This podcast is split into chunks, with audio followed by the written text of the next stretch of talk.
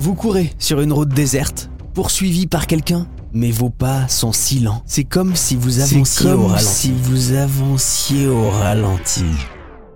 Ah, vous êtes désormais au soleil, sur une plage de sable fin, avec les êtres que vous aimez le plus. On dirait un rêve. C'est un rêve. Oui, il est désormais possible de transformer les cauchemars en rêves positifs. C'est la découverte incroyable d'un groupe de chercheurs suisses. Par quelle méthode? La plus naturelle qui existe. Un simple accord de piano. La musique. Mais pourquoi la musique a-t-elle autant de bienfaits sur nous, sur notre cerveau, notre inconscient? Voici quelques pistes avec Coralie dans l'os. La musique, elle la connaît par cœur. Elle est musicothérapeute. Alors, euh, la musicothérapie, sa spécificité, c'est vraiment qu'elle est dans le non-verbal, par tout ce qui constitue la musique, la mélodie, le rythme, euh, le tempo, vont remplacer les mots.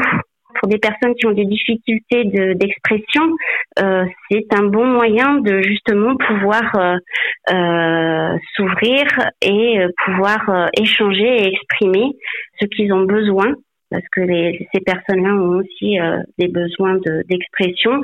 et s'il n'y a pas les mots, ben au moins il y a euh, tout ce qui euh, constitue la musique et le sonore. Ça va vraiment au-delà des mots, parce qu'apporte la musique et, et, l'histoire qu'on en a avec elle, parce que le musicothérapeute va faire le lien entre l'histoire sonore du sujet et donc les éléments qui constituent la musique pour avoir euh, matière à, proposer euh, du contenu dans les séances de musicothérapie. L'histoire sonore du sujet, on a tous une histoire sonore? Euh, oui, on en a tous une. Euh, déjà, pendant la grossesse, euh, le bébé, le fœtus, a son système auditif euh, des quatre mois de grossesse qui se développe. Donc, il va avoir ça va être un peu son lien avec euh, le monde extérieur. Et puis euh, euh, la construction, le début de la construction de la relation avec la maman, parce que il va entendre la voix de sa maman, les battements de son cœur, il va sentir dans l'intonation de sa voix ses émotions, donc euh, c'est très important. Puis il y a tous les sons extérieurs, dont certaines musiques, certainement si sa maman chante, et puis si sa maman écoute de la musique, des voix extérieures, des sons extérieurs.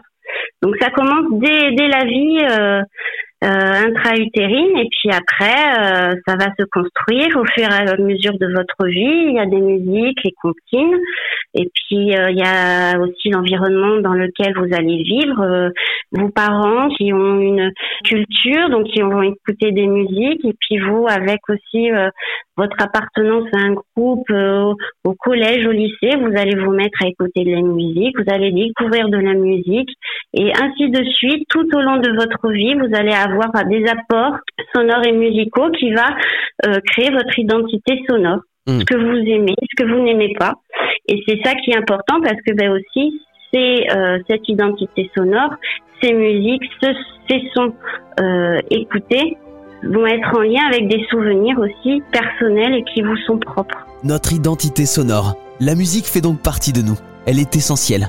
Grâce à leurs études sur plusieurs patients, des chercheurs suisses ont donc démontré qu'un accord majeur de piano joué toutes les 10 secondes pouvait transformer un épisode de rêve désagréable, le cauchemar, en rêve positif et heureux. Une nouvelle thérapie qui va changer la vie de bon nombre de personnes.